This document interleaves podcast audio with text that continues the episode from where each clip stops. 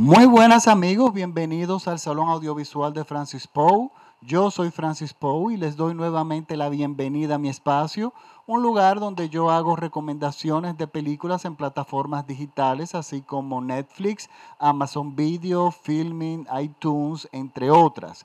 Yo siempre haré recomendaciones de películas cuyos directores ven, asumen el cine como un instrumento de arte. Yo nunca haré recomendaciones muy difíciles de películas de aventuras o películas eh, de entretención ligera, ya que hay muchos críticos que hacen buenas críticas de ese tipo de cine, pero ese es el tipo de cine más común. Yo me voy por otro tipo de cine, de esas películas que son muy buenas, que de repente no conocemos a los actores, pero que tienen una gran calidad, que están escondidas en los menús de las plataformas digitales. Y ese es mi claro, yo también de vez en cuando puede que haga una eh, recomendación de una película extremadamente popular, dependiendo si lo merece, porque lo comercial y lo artístico no necesariamente tienen que estar desligados.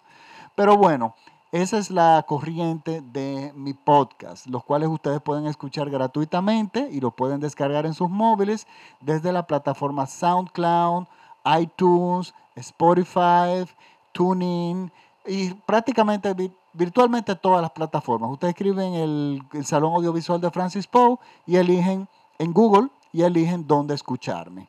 Miren, la película de esta semana es una película que tiene un tiempecito ya rodando en el menú de Netflix y yo no había tenido la tengo en mi lista, la había tenido en mi lista, pero no había tenido la oportunidad de verla. Si bien es una película que tiene poca puntuación en Internet Movie Database, yo les exhorto, porque es bueno que ahora yo recuerde esto.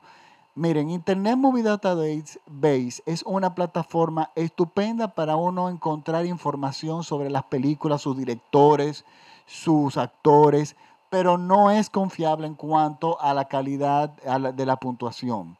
¿Por qué? Porque las personas que, la mayor parte de personas que votan por las películas en esa plataforma son películas que, personas que no tienen ningún tipo de conocimiento sobre el cine. Entonces, eh, a veces uno entra a ver la película, ve que tiene poca, eh, eh, poca puntuación y resulta que la película es una maravilla. Lo que pasa es que si tú tienes 500 mil adolescentes votando y o gente muy jóvenes que no están formados en cine o gente mayor que le gustan las películas malas, pues bueno, lamentablemente no va a encontrar una puntuación justa. En este caso, esta es una de esas películas, pero esta película es muy buena. El nombre, la película es del año 2015 y está en inglés el título. Se llama Manson Family Vacation. Manson, como el apellido de Charles Mason, M-A-N-S-O-N. Family, como familia en inglés, y vacation, como vacaciones. De todas formas, yo voy a, en, eh, en mi página de Facebook, el Salón Audiovisual de Francis Poe, yo voy a colgar el link, el enlace directo de, el, de la película de Netflix y también voy a poner el trailer junto también con este podcast. Miren, esta es una película, se llama Manson Family Vacation, dirigida por J. Davis y protagonizada por Jay Duplass Lina, y Linas Phillips. Esta es una película de bajo presupuesto, hecha de hecho con un crowdfunding, o sea, de esta plataforma donde eh, los artistas presentan su proyecto y piden contribución para llevarlo a cabo y le ponen una meta. Y, y, esto, y aparentemente lo lograron y la película la lograron terminar. Y es una película que a mí me gustó mucho y no trata sobre en sí sobre Charles Mason. Ok, ¿quién es Charles Mason? Me he dado cuenta de que muchos jóvenes no saben quién fue. Y yo los exhorto a que en YouTube hay muchísimos documentales sobre este caso que marcó la década, del final de la década de los 60, pero yo les voy a explicar brevemente eh, qué fue. Y es importante llegar con este conocimiento a la película para que se entienda. ¿Por qué? Porque esto es cultura general. Esto no es ciencia del espacio ni, eh, ni matemáticas avanzadas. Esto es simplemente cultura general que hay que tener. Y para el cine hay que llegar con cultura general. Uno no puede esperar que el cine le explique todo. Y cuando son casos, claro, que trascendieron, que son muy conocidos, por ejemplo, la llegada del hombre a la luna, uno no puede agregar que no entendió una película porque no sabía del evento, cuando fue algo que salió en todos los periódicos del mundo y se ha hablado durante toda la vida de eso, desde ese momento. Pues esto pasó en el mismo año y marcó también muchísimo la prensa y el mundo. Esto indignó y, fue un caso que realmente trascendió a unos niveles increíbles. Y yo les cuento quién fue Charles Mason. Miren, durante, hay que hablar un poco de historia. Durante los años 50, los Estados Unidos, después de la, guerra, la Segunda Guerra Mundial, entra en una gran bonanza económica y se perfila como una sociedad perfecta, donde la madre, donde cada familia tenía un hogar, una casa, donde tenían varios hijos, donde la madre se quedaba en la casa, tenían las funciones muy bien definidas, donde el padre este, llevaba la comida a la casa y llevaba el dinero, era una figura respetada, eh, con muchas cargas y códigos morales que había que respetar. Y eso se vendía eh, mediáticamente, se vendía en las series de televisión, todas esas series de televisión de los años 50 eran en este formato. Incluso las que se hicieron muy populares en América Latina, como Yo Quiero a Lucy. Recuérdense que Yo Quiero a Lucy esa serie era con Lucille Ball y Desi Arnaz. El cubano resulta que ella era una ama de casa, que ella se quedaba en la casa y le pasaban todas las cosas a vivir por haber, pero el marido era un hombre que trabajaba en la calle, era, eh, era el proveedor, no quería que su esposa trabajara y ella como ama de casa eh, eh, respetaba muy bien, como mujer de la época, respetaba muy bien su rol. Pero ¿qué pasa? Esto no se sostuvo, no se podía sostener. No era verdad que Estados Unidos era una sociedad perfecta, ni ninguna sociedad lo es en esa década. Y todo colapsó en la década ya de la llegada de los 60. Se combinaron muchos factores como fue la guerra de Vietnam, que fue una guerra muy poco popular. Los jóvenes, eh, también surgió el, movimiento de los eh, derechos civiles, la población eh, afroamericana se organizó, una población que estaba totalmente en un segundo lugar, en un segundo plano en esa época, tanto así que se veían cosas horrorosas como que los blancos y los negros no podían utilizar los mismos lugares públicos ni podían entrar en la por las mismas puertas, siempre tenían que entrar y salir por una puerta trasera, en los autobuses públicos tenían que sentarse en la parte de atrás y tenían que ceder siempre su asiento a, un hombre, a una persona blanca. Y estamos hablando de esto que fue en los años 60, eso no hace 200 años atrás. Eso fue algo muy, muy, muy, muy serio. También estaba muy activo el Ku Klux Klan, que era un movimiento organizado que sigue existiendo, racista, pero que tenía mucha fuerza en ese momento. Bueno, todo eso colapsó en la llegada de los años 60. Y los Estados Unidos, ese, ese, esa, esa imagen de sociedad perfecta no se pudo sostener, porque realmente lo que pasaba debajo de la alfombra era algo mucho más complejo. Había muchos jóvenes que no pertenecían a estas familias perfectas, jóvenes que tenían, pertenecían a familias, a familias muy disfuncionales que a la llegada de los años 60, con el movimiento de los derechos eh, civiles, junto con la guerra de Vietnam y, una sensación de hastío de la sociedad, salen a la calle y surge un movimiento cultural conocido, el movimiento hippie, que era un movimiento de personas que iban contra que iban contra lo establecido en la sociedad en ese momento, como en busca de un cambio. Su lema era amor y paz ellos estaban contra la guerra, consumían muchísimas drogas, pero las drogas en esa época no se consideraban malas. Las consecuencias se vinieron a vivir en los años 70 ya, cuando se dieron cuenta lo adictiva que eran la mayoría de esas drogas. Y todo colapsa. Charles Mason era un niño que en la década de los, 50 de los años 50 pertenecía a esa parte de la sociedad eh, de los Estados Unidos que no era perfecta, sino que estaba debajo de la alfombra. O sea, era una venía de un hogar totalmente disfuncional. Su madre era una joven de 15 años que salió embarazada, el padre la abandonó inmediatamente y ella nunca fue tampoco buena madre. Ella fue una pequeña delincuente que cayó presa por un asalto a mano armada. Él brincó de hogares en hogares porque pasó a manos de los servicios sociales. Cuando ya fue, la madre nunca, después de que salió de la cárcel, lo, llamó para, o sea, lo buscó nuevamente, ella simplemente lo abandonó y él se convirtió en un pequeño delincuente, cayó preso, pasó la mayor parte de su vida, de su adolescencia y parte de la adultez preso, pero cuando él sale de la cárcel, se encuentra con este movimiento hippie. Charles Mason era un hombre con muchos problemas, pero era una persona que tenía una característica que era la más peligrosa, que era un líder, un gran líder natural. Y él ha salido de la cárcel con una guitarra en la mano, con la esperanza de ser un músico, como todos en los años 60, muchísimos jóvenes, jóvenes soñaban con eso. No se le dio.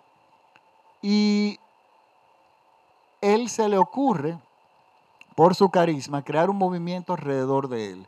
Y él crea algo así como una especie de movimiento religioso, religioso que circula alrededor de su figura que fue llamado la familia Mason, Manson. No era nada extraño. Eh, bueno, él reclutó eh, a muchísimos jóvenes que estaban en la calle, jóvenes que venían de familias que no, que eran disfuncionales. Y Charles Mason, con su liderazgo y con su inteligencia, porque él sabía eh, las debilidades de esos jóvenes, los convirtió en su en sus seguidores y creó un culto alrededor de él, una especie de movimiento religioso. Hicieron, se mudaron al desierto a una comuna, eh, nada raro en los años 60. ¿Y qué pasa? Un líder necesita un discurso. Charles Mason, simplemente su liderazgo y su, y su atención que le ponía a los jóvenes no era suficiente. Necesitaba tener un discurso que debía ser seguido por sus seguidores. Y bueno, él creó un discurso extremadamente absurdo, pero muy típico de, las locuras que se escuchaban en los 60.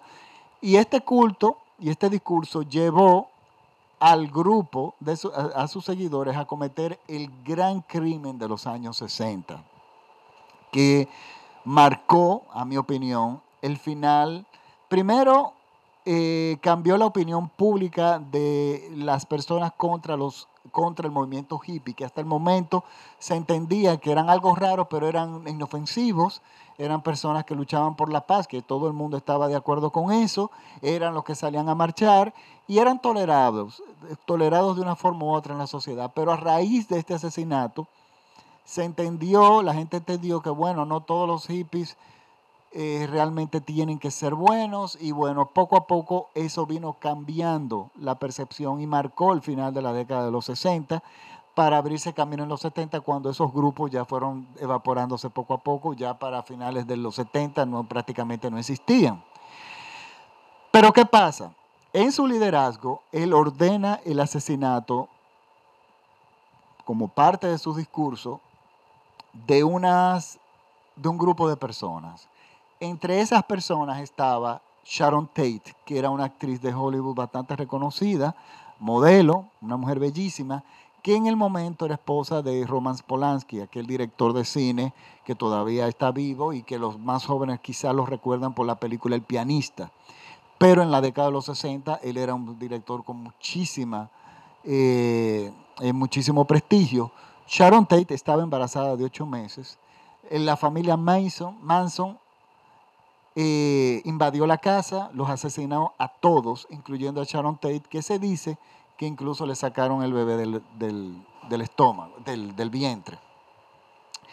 Este crimen fue atroz. Poco tiempo después, después de unas investigaciones, lograron encontrarlos a todos y todos eh, recibieron la, eh, cadena perpetua.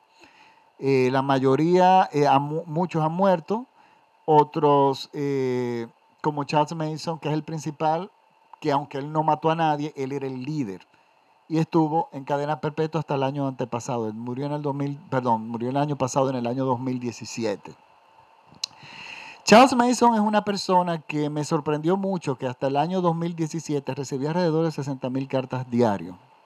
Eso es extremadamente preocupante, a mi entender, porque su liderazgo se extendió todavía hasta su muerte en la cárcel en cadena perpetua. Fue una persona que no fue un preso ejemplar en ningún sentido y fue un preso, preso con muchos problemas. Pero ¿por qué yo hablo de esto? Si bien Charles Mason no, era el no es el protagonista de esta película y no trata sobre la vida de Charles Mason, es un elemento que hay que conocer para entender la película.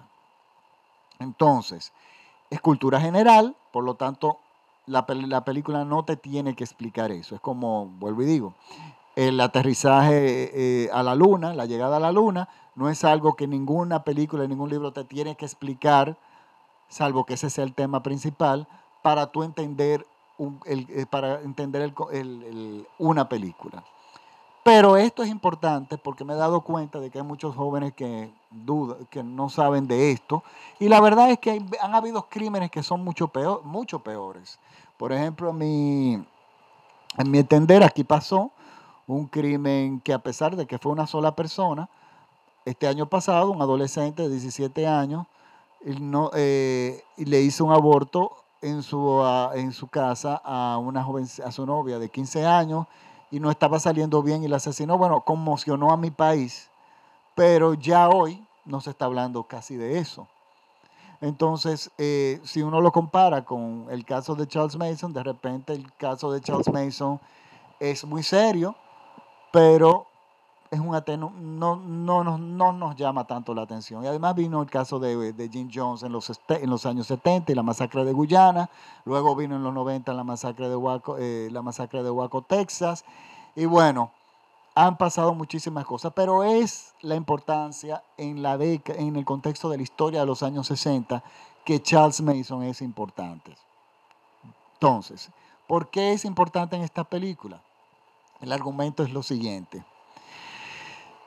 Nuestro protagonista, esta película eh, tenemos dos protagonistas, dos hermanos, que son, cuyos padres adoptaron al hermano mayor, porque no podían tener hijos, y prontamente lo adoptaron, la madre salió embarazada. Eso no es extraño, eso ha pasado muchísimas veces. Pero el problema viene a ser que el hijo adoptado pasa a un segundo plano. Y esas son las cosas que a nosotros nos da trabajo entender que pueden pasar, pero pasan. El hijo biológico pasa a ser el hijo preferido, casualmente el hijo que se le pone más atención, que se le estimula más, que, tiene, eh, que se le quiere más, y el otro, el mayor, se va dejando de algún poco, de poco a poco a un lado. Claro, es un ellos cumplen con su deber de padre, pero como miembro de la manada de la familia los vienen dejando de lado. La preferencia era el hijo biológico y esto, por supuesto, pasa facturas emocionales después en la vida. Una es importante que los jóvenes se sientan parte de una familia. Y ahí es donde radica la debilidad de los seguidores de Charles Mason. La mayoría de los seguidores de Charles, Mason, Charles Manson era eran seguidores, eran jóvenes que venían de hogares disfuncionales, hogares donde ellos se sentían abandonados, donde se sentían que no, formaban parte, y resulta que se encuentran con este, este líder, que es Charles Manson, y él resulta que les brinda todo aquello que no han tenido, les brinda atención, comprensión, les da, los abraza, les da seguridad, y por supuesto en pocos, con la capacidad de líder que tenía Charles Manson, pues resulta que se convierten en sus seguidores ciegos. En esta película ocurre lo siguiente. El hermano mayor se ha, se ha separado del hermano por muchos años. Tienen apenas poca comunicación. Y el hermano biológico de repente recibe una nota una llamada de, su hermano diciendo que va a visitarlo por un par de días porque se dirige a un trabajo nuevo y el trabajo queda geográficamente entre donde él, eh, o sea, el trabajo queda cerca de la casa del hermano, o sea, él tiene que pasar por esa área y el bueno decide visitar al hermano. El hermano mayor, el adoptivo, el que va a hacer la visita, tiene todas las características de los hippies de ese momento. O sea, vive una vida nómada, vive el día a día, duerme en una casa de campaña donde le agarre la noche, tiene trabajos temporales, es muy amable, es muy... Eh, no es una persona que se enoja, es una persona que es muy sonriente, muy hippie. O sea, eh, eh, está, él, no pertenece al, al, movimiento hippie, porque estamos hablando que esta película se desarrolla en, este, los tiempos ahora, en esta, en esta década. Por lo tanto, llama mucho la atención que esta persona tenga este hábito, eh, esta forma de vivir. Pero bueno, el, hermano no le agrada mucho, el hermano biológico, que, que recibe, recibir la visita. Pero cuando el hermano llega, resulta que una de las cosas que el hermano le pide para pasar tiempo juntos es que lo acompañe a hacer un tour sobre los, un tour bastante macabro, que es visitar los lugares donde Charles Mason asesinó a sus víctimas. Eso es preocupante, pero esos tours existen. En, Londres existe el tour, el tour de Jack el Destripador, donde tú vas a ver los lugares donde él destripó a sus víctimas. El morbo vende. Y bueno, el hermano acepta, medio extraño, medio regañadientes, porque encuentra que eso no es algo normal. Pero bueno, su hermano biológico, el hermano biológico, el que no le gusta la idea, es un abogado con un hogar establecido, más o menos exitoso, con una familia, que bueno, resulta que uno dice, esta persona es muy estable, y el hermano que llega es una persona conociente que es inestable empiezan a pasar tiempo juntos, inmediatamente uno empieza a sentir que las cosas no van a salir bien. Pero ¿qué pasa? El hermano, cuando visitan los lugares donde Charles Mason asesinó a sus víctimas, en vez de crear una, tener una reacción de indignación, empieza a sentir como una admiración. Y ahí eso le empieza a preocupar al hermano. Y es que el hermano empieza a abrazar la figura de Charles Mason, incluso en, una camiseta que tiene puesta, tiene la cara de una foto de Charles Mason. Miren, y es aquí donde empieza lo preocupante de la película. Y nosotros realmente es ahí cuando nos empezamos a dar cuenta las consecuencias de tu tener un miembro, o sea, de cuando tú no perteneces, de un, cuando un ser humano no pertenece a una familia y esa necesidad de pertenencia te acompaña y esa necesidad de pertenecer te acompaña durante toda la vida. Miren, esta es una película muy bien hecha. El protagonista, los protagonistas, uno de ellos es Jay Duplas, que ya los conocemos por, las, eh, por ser uno de los protagonistas en la serie de Amazon Transparent que es una serie formidable, formidable que está disponible en Amazon Prime. Miren, para los dominicanos, ahora que menciono Amazon Prime, mm, Amazon Prime está activa en República Dominicana. Es una, ustedes lo pueden, con su cuenta de Amazon, ustedes pueden acceder y ver el contenido que está, eh, está disponible para la República Dominicana. Pero me he encontrado personas que me dicen que no tienen forma de verlo, que cuando eh, ponen su clave de Amazon, le dice que es acceso restringido y que no pueden ver. En República Dominicana, recuerden que nosotros muchos cambiamos las direcciones postales y las direcciones eh, de, de, lo que se dice en inglés billing address, la dirección de facturación y la dirección postal. La mayoría de veces son diferentes y eso es lo que está causando el problema. Yo tengo, una persona me escribió y me dijo que para corregir este problema tienen que entrar a la página www.primevideo.com y él me dice lo siguiente, entras a la página www.primevideo.com y ahí te dan un link para que te hagas un cambio, hagas un cambio en tu cuenta de Amazon.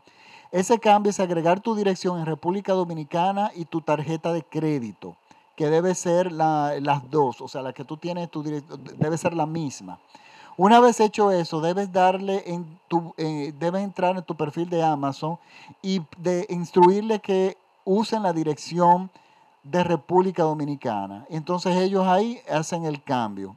Y luego tú bajas la aplicación por iPad y por, eh, por, el, por el iPad y ya puedes tener acceso a la, al contenido de Amazon Video. Eh, señores, es 3 dólares y tienen series estupendas. Ahora mismo acaban de estrenar eh, la, completa, la serie completa de Big Bang Theory.